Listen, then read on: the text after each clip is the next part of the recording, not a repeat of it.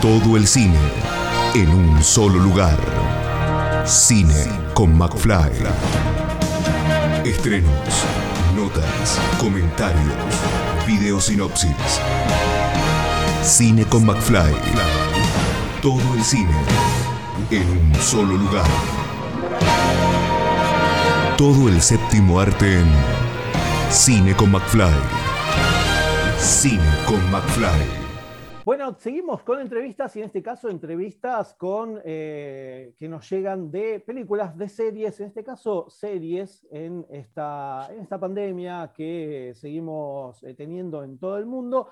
Por suerte tenemos producciones y en este caso una producción nacional, nacional, internacional y eh, de todas las galaxias, podríamos decir también, porque eh, nos llega parte de una religión, una serie de tres capítulos que eh, a partir de esta semana y por un tiempito, después vamos a preguntar y andar un poquito más acerca de eso, nos llega de manera online. Pero para hablar acerca de esto y de un poquito más, tenemos a Lucía Valdemoros, directora de la serie, y a Martín Granados, de parte de la producción para charlar un poquito y le agradezco a, los dos que estén del otro lado para, charlar de la serie.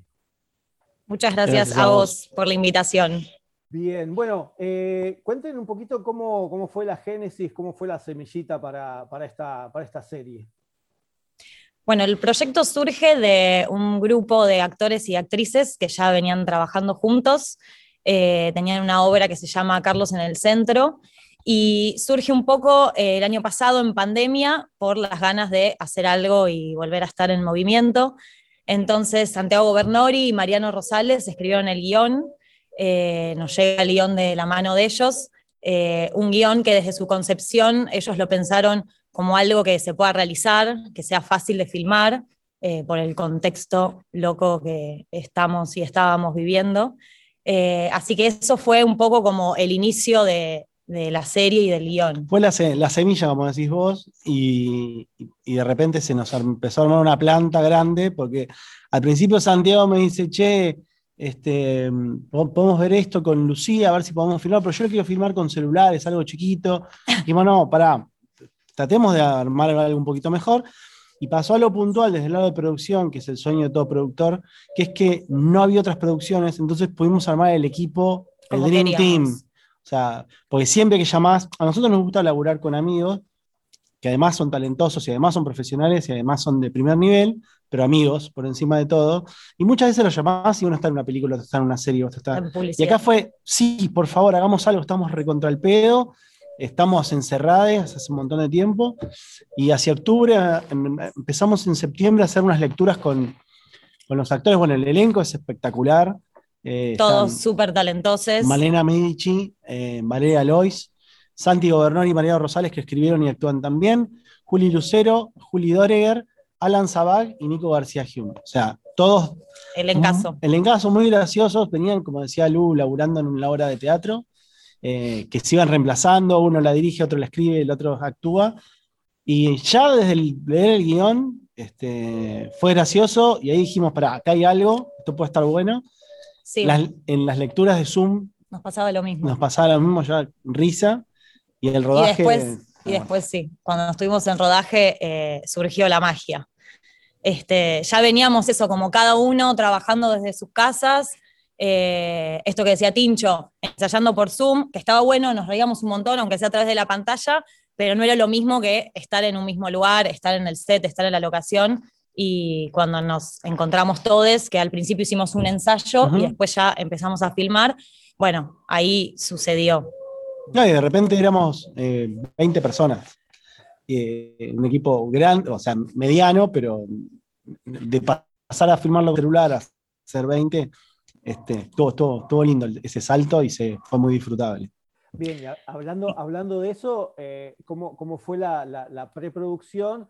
Y más que nada el rodaje, porque las fechas en las cuales lo rodaron todavía estaba complicado para, para poder este, estar en, Había, sí, había Un, incipiente protocolo, eh, luego de varios meses de, inactividad por parte de, los sindicatos, la Cámara, que no se ponían de acuerdo en cómo filmar, había un incipiente protocolo que lo, que lo cumplimos.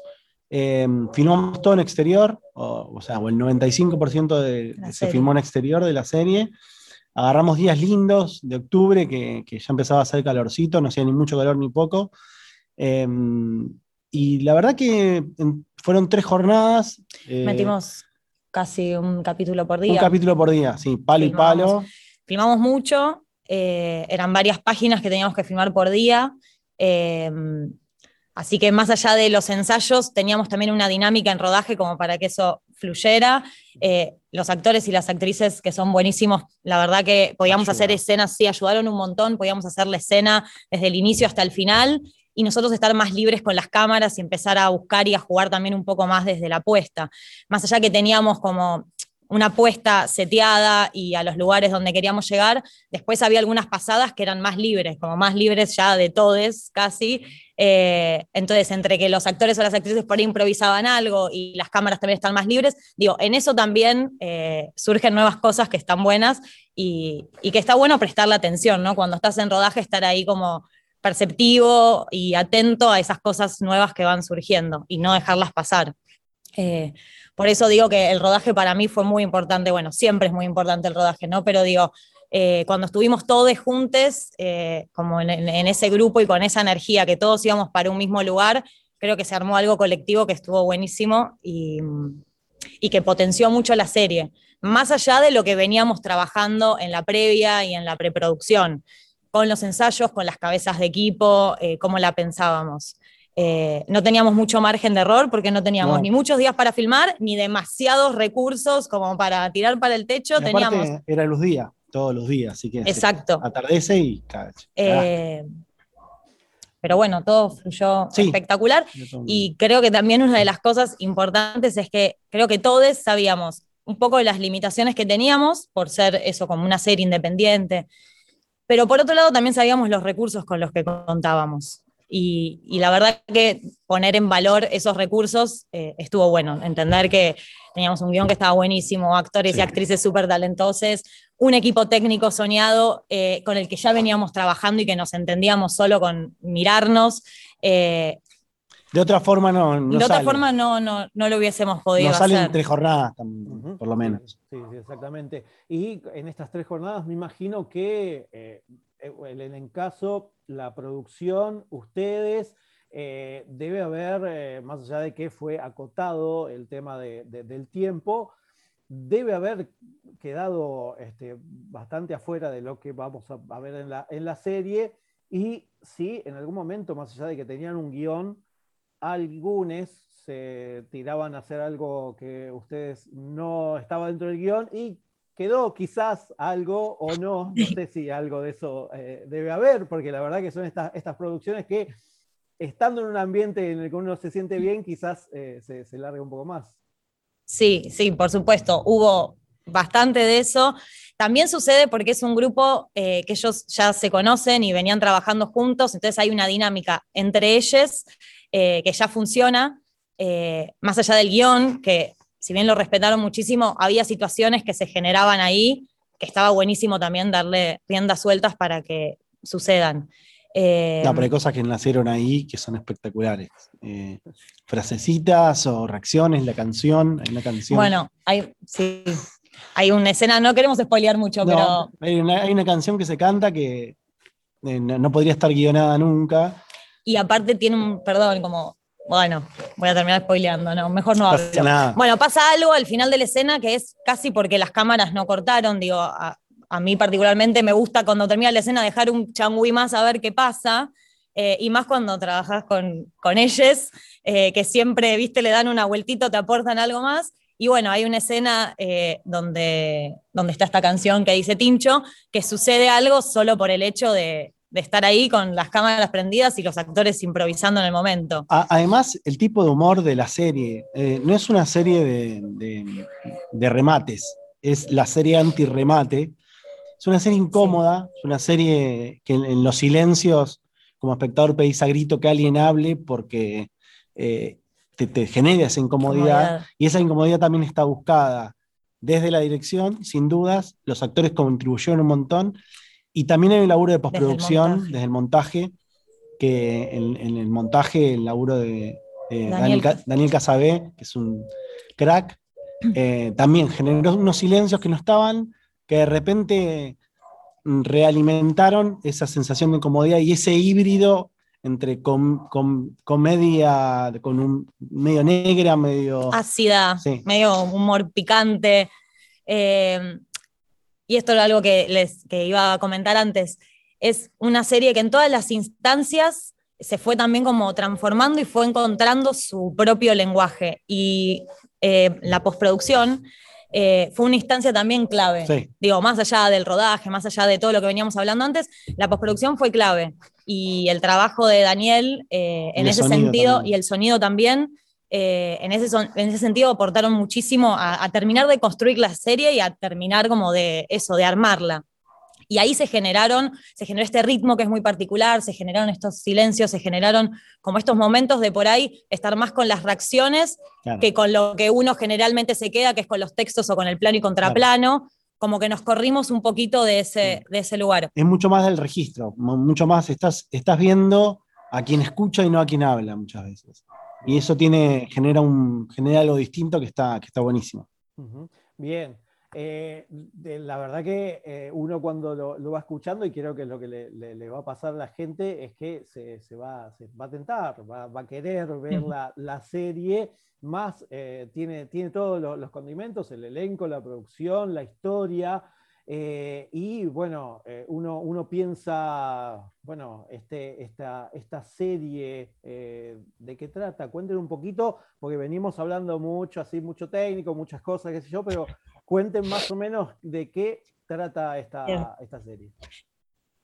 Sintéticamente, sintéticamente la serie trata de un asado entre amigues y entre amigues de amigues, un asado eterno que nunca sale, eh, y ahí es donde se van dando las situaciones y las charlas, estas charlas, algunas más delirantes, otras más cotidianas y otras más profundas y exi- existenciales. eh, Pero todas, todas con, la misma, con la misma intensidad. todas con la misma intensidad, todas eh, a través de- del humor, este humor que decíamos, un humor incómodo o un humor ácido, pero, pero siempre dentro del registro de, de la comedia. O sea, hay un disparador que es la muerte del padre de dos hermanos, que no- nunca lo terminas viendo, pero arranca así. Y un hermano que vive en el, en el interior viene a visitar a, a su hermano a partir de la muerte. Y como para, nada, romper un poco la sensación de mierda de la muerte, arman un asado y vienen distintos, amigos y son ocho, ocho, Ocho. con- ocho personas. Ocho personajes, literalmente. Y son, son Sí, tres sí. capítulos de 20 minutos, es, es casi una hora de contenido. Es, es un, es un numerito. Y estuvo pensado siempre como serie, no como algo, algo continuo. Sí, estuvo pensado, sí, eh, episódicamente, sí, sí. eh, de hecho hay, a ver, uno podría montarla como un, como un mediometraje Como un largo. mediometraje, un largo, sí. este, y podría funcionar perfectamente. Pero mm, me parece que funciona así en, en tres bloques. Sí. Y también la idea es seguir haciendo capítulos, ¿no? Sí, que se venga la segunda temporada. Este, y seguir incorporando otros personajes. Bueno, ya hay un par de Ya hay ideas. un par de, de ya hay un par que- de. que ya está subida al, al- al barco, este, y nada, esto no, creo que puede llegar a potenciar un montón lo que viene. Pero sí, la idea es seguir filmando, filmando capítulos. Bien, bien, bien, genial. Eh, lo, lo importante y lo que la gente tiene que saber, eh, cuándo, dónde y cómo va, a poder ver la, serie. Bien, la serie se estrena el 23 de julio, viernes 23 de julio a las 19 horas, a través de la plataforma Eventbrite. Básicamente Eventbrite funciona como un Plateanet, como un Ticketek, es, una- un espacio, una tiquetera. Eh, estamos vendiendo entradas, es un proyecto 100% autogestivo, independiente, y la idea es, con la venta de entradas, básicamente volver a producir capítulos, ¿sí? generar un, aprovechar los cambios de los hábitos de consumo que hubo a partir de la pandemia. En otro momento por ahí era impensado que alguien por ahí pagara por, por ver un contenido de este estilo. Hoy está más abierto, más que nada en los nichos, eh, gente que entiende el, el- el- el origen, proyecto. el proyecto, los actores, comparte esa, esa- esa misma visión y entiende que estos proyectos por ahí no los vas a ver en, en un Netflix o en, no porque no, no, no estén a la altura, ni mucho menos, sino porque por ahí son de nicho y no son tan mainstream como puede hacer una serie, una tira o algo que sale en canal de aire o en, o en una OTT como Netflix o Amazon. Entonces, Eventbrite, eh, igual nos pueden seguir en, en eh, arroba parte una religión en Instagram, ahí están los links para comprar las entradas. Las entradas eh, están más o menos entre 500 y siete- y 700 pesos para ver los tres capítulos. Se estrena el 23 a las 19 y tienen tiempo hasta el domingo a las 12 de la noche, o sea, tres días para verlos las veces que quieran. ¿sí?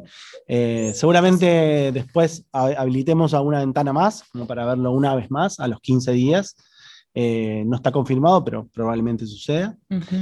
Y nada, bueno, eh, esperemos que este fin de semana nos, nos acompañen con la serie y obviamente Sí. siguiéndonos también en las redes. Y que lo disfruten tanto como nosotros, porque la verdad que lo disfrutamos mucho haciéndolo. Más allá de que fue un laburazo y que le pusimos mucha cabeza, también tuvo mucho corazón y mucho amor. Y nada, la verdad que nos divertimos mucho haciéndola. Ah, son esos proyectos redonditos que cierran por todos lados. Laburar con quien querés, eh, con un elenco de puta madre y Entre estar estrenando ahora, ese es un, un sueño, un sueño cumplido. Sí. Bien, genial. Bueno, ahí ya, ya quienes eh, necesitan y quieren ver esta, esta serie ya saben dónde, cómo, cuándo y, nada, este, este fin de semana van a poder disfrutar y quizás este, dar este, este empujón para que tengamos una segunda, tercera, eh, eso después, ya el futuro lo dirá, pero bueno, eh, la, la gente seguramente se, se va a enganchar con, con alguno de estos personajes, me imagino, porque eh, quizás alguno se sienta este, reflejado en alguno de los personajes que, que están en, en- en- en la serie, ¿no? Me imagino. Yo. No tengo duda que va a ser Seguramente, así. seguramente. O en más de uno, te digo. En más de uno. Bueno, eh, y por último, eh, nada, preguntarle si, eh, este, bueno, dónde, dónde, dónde se, se guarda la, la picada y si el maní es picado o picada. Eh, Para mí el maní no es picada. Se puede picar maní, se puede picar tarde de acelga, de acelga, pero no es picada. Bien, bien. Bueno, Martín, eh, Lucía, les agradezco mucho la entrevista y bueno, ojalá eh, nos juntemos eh, ya la próxima vez con la nueva normalidad, eh, entrevistándolo en vivo eh, para la segunda temporada de por eh, parte de una religión. Perfecto. Buenísimo. Muchísimas bueno, gracias, muchísimas gracias. Un placer. Un No, gusto. gracias a ustedes, un abrazo. Escucha esta, otras entrevistas y mucho más en el programa radial en vivo de Cine con McFly todos los jueves a las 21 por Radio Aijuna 947 o en aijuna.fm.